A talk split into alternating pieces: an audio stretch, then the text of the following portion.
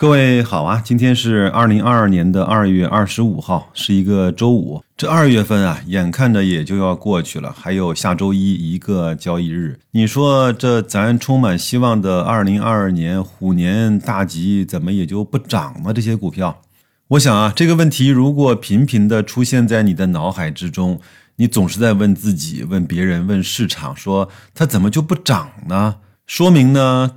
你就对价格这个东西本身啊关注的有一点多了，很多人的焦虑呢是来自于价格，来自于涨跌。说几个我们在白老师的社群里的事儿啊，我不是在向大家安利我们的社群啊，只不过我们社群里的小伙伴呢聊的还是挺开心的。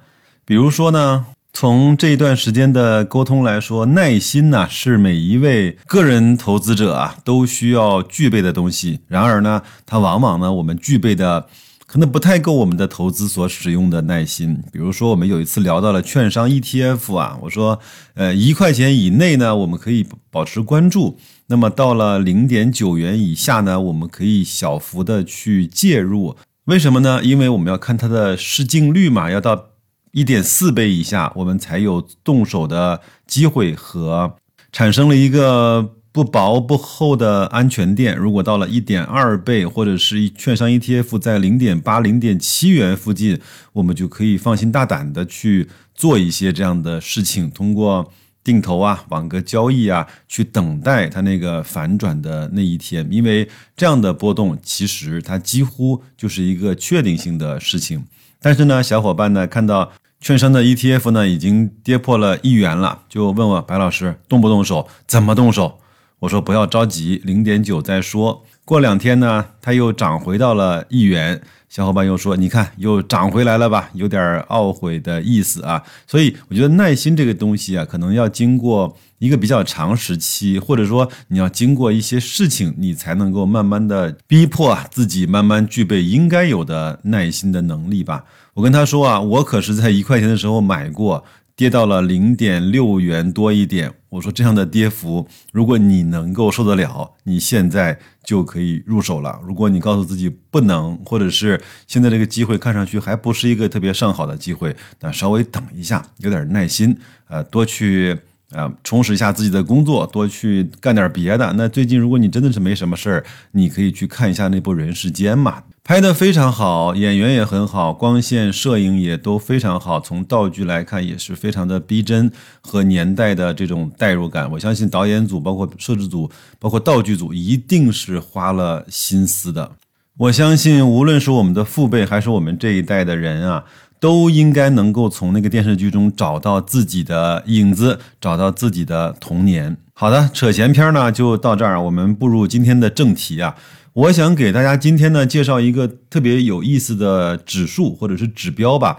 有的朋友知道，有的朋友呢可能未必关注，叫 A H 股的溢价率啊。什么意思呢？A 呢就是指内地上市的公司，H 呢就是指在香港上市的公司，就是比如平安啊、招行啊、万科啊，在 A 股和港股呢都同时在上市。但是如果你把它们两个的价格啊放在一块儿去比较的话，你会发现，哎，一般的情况下呢，就是 A 股的价格要高于港股的价格。那这样的话呢，就是 AH 的溢价率呢为正数。比如说。我们拿一个我们比较熟悉的公司啊，叫中芯国际，我们都知道对吧？在 A 股呢也是科创板上市的。现在呢，在 A 股的价格呢是五十块九，是人民币的价格。那么在港股的价格呢，你听完之后，你可能会觉得有点害怕啊。港股的港币价格是二十块一。我们都知道，把港币呢换算成人民币，基本上还要乘一个零点八或者是零点八五。那这样的话，对应它五十块九毛的 A 股的价格，它的 AH 股的溢价率啊，就超过了百分之三百。这是一个非常有意思的现象。我们都说同股同权，为什么一家公司在两个上市？场所的股票居然会差了三倍呢？那如果按照市场公平的原则来看的话，那谁还会去买 A 股的中芯国际呢？为什么市场的力量不会将这种价差去填平呢？另外，我们该从这个指数啊，如何去判断市场的阶段，以及如何去指导我们的投资呢？我们今天呢，就慢慢的一块儿来去看一看。呃，我可能很多人不知道啊，这个指数啊，它还专门有一个指数啊，叫 HSAHP 啊，这个你可以在雪球或者是在你的券商软件里面找到，就叫恒生 AH 股溢价指数。我看了一下，在二月二十四号左右的这个指数的价格呢，是在一百四十点三。那一百四算高还是算低呢？我们待会儿再来讲啊。这个指数越高呢，它就代表呢 A 股啊相对 H 股越贵，就是溢价越高。反之呢，是指数越低。我相信，如果在投资市场没有几年的朋友，他说我从来没有见过港股贵过 A 股的，基本上都是 A 股贵过港股。是的，这个是一个在最近这几年一直在发生的事件。但是呢，不代表呢我们的港股就没有贵过 A 股的时候。我先举几个个股的例子啊，就像我们比较熟的那个三傻啊，那平安和万科呢，在港股呢都有自己的股票，对吧？那平安在 A 股的价格呢是五十二块八毛九，在港股的价格呢是六十四块一毛五。那这样的话呢，港股的价格就几乎和 A 股的价格是一样了，就是说它这个指数呢是百分之一百左右的。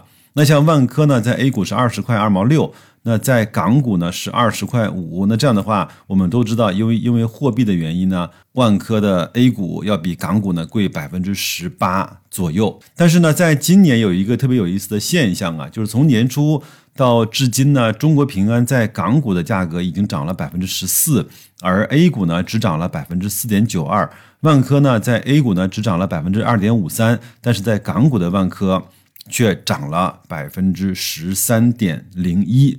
呃，我们很熟的招商银行，其实在港股的价格，在前面的某几天已经贵过了在 A 股的价格。还有呢，我们如果追溯这个指数啊，你会发现，确实呢，呃，是 A 股呢长时间是贵过港股的，就是说 A H 股的溢价呢，在绝大部分的时间啊是高于一百这个指数，但是呢，它也不是说没有低过一百的机会，在几个时间段它发生了折价啊。在二零一零年到二零一一年呢，在一百点上下徘徊震荡长达一年左右。在二零一二年到二零一三年年初呢，略微的低于一百点，大概呢是持续了两个月左右。在二零一三年的十月到二零一四年的十月，也大概呢是一年的时间，但期间呢基本上保持了低于一百点，并在二零一四年的七月二十四号啊，创下了历史最低的。八十八点七二，也就是说，整体来看，港股贵过 A 股呢，大概百分之十几个百分点。那我们也都知道，在二零一四年的时候呢，到二零一五年就出现了一轮相对比较大的牛市吧。那牛市呢来临之后啊，就是在港股通开放以来啊，这个溢价率呢出现最高的的时候啊，就是在二零一五年的七月八号，也就是。一百五十四点，那后来呢？A 股呢就闹股灾了。这个呢，其实反映了一个最基本的道理，就是如果一个市场呢，它比另外一个市场贵的太多的时候，而且它又是同股同权的时候，它就一定会下来。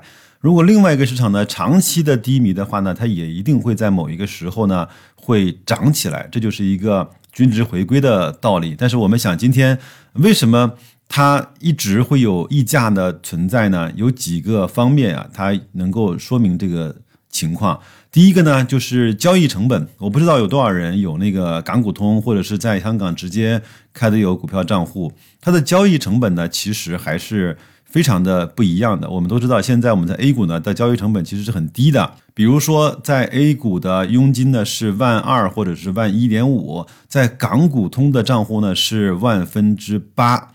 还有呢，我们在港股通交易的时候呢，还要去交以下的费用啊。第一个是印花税，双边呢是百分之零点一征收；第二个呢是交易征费，是证监会收的，双边呢是百分之零点零二七；交易费是联交所收的，就是香港那边收的，是双边呢是百分之零点零零五；还有交易系统使用费，联交所收的，双边呢是每一次交易零点五元港币，还有股份交收费，呃，香港是那边结算的，双边呢是百分之零点零零二，还有呢就是证券组合费啊，就是这个呢有一个表格，我就不再给大家念了啊。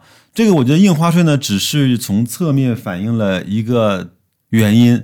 另外还有流动性的原因，我相信不是每个人都有港股通的，也不是每个人都能够去香港开账户，所以呢，我们整个内陆的资本的大部分都还没有到港股去做交易。另外，整个在港股上交易的更多的是以机构和外资为主，在结算层面呢，港股通卖出的资金啊，至少要 T 加二才能够使用。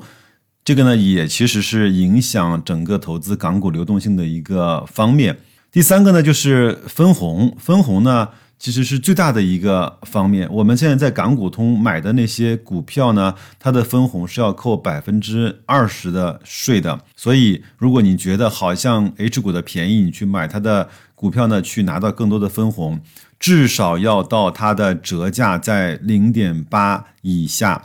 就是比如说，在 A 股呢，它十块钱，在港股至少要八块钱，你的分红才可能会划算，否则的话，你就要承担更高的交易成本、更慢的结算效率，以及跟 A 股一样的分红的比例。还有一个呢，在以前呢，是一个隐隐形的福利啊。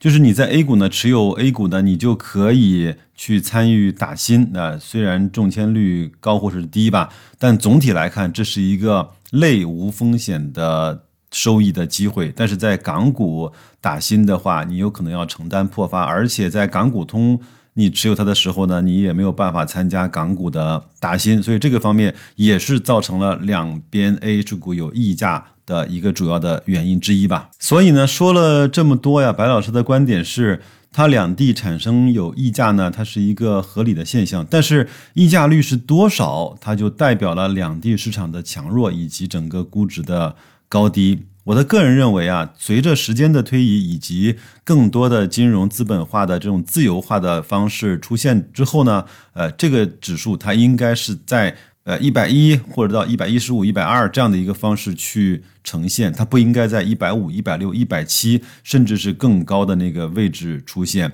它也不应该出现长期的折价。如果当它到了一百六、一百七的时候，当它到了呃九十、一百的时候，甚至是呃九十以下的时候，我们要考虑一下，到底是两边的市场发生了一些什么样的情况。我们再去通过那个指数呢，去看一看里面的成分股有哪些，它是被市场两边的情绪，或者是被两边的资金量所推动的，有一个畸形的。价格的差异，我们这个时候可以去让我们的投资，呃，或者是我们的判断和决策有更多的依据。有可能在那个时候，那个指数的溢价极端的时候，我们会出现比较好的投资的机会。当然，我们不能够用一个指数去指导我们所有的投资。这个呢，只是丰富我们的武器库的一个小节目，也希望能够给各位启发。如果你有，什么更好的一些参照的指标或者是研究的方法，也欢迎在留言区告诉白老师，表示感谢。上一期节目呢，我厚颜无耻的跟大家去要那个红心，要去点赞啊，非常感谢。我平常每个节目的点赞数量大概是在二十到三十，不会超过四十到五十。那么这一次呢，由于我这个无理要求呢，各位呢。给我贡献了三百多到四百个红心的点赞，这个没有意义，我只是呃跟大家那个做一个互动，也非常感谢各各位对白老师的响应，再次感谢，也祝各位周五工作愉快，周末好好休息，咱们下周二十八号再见。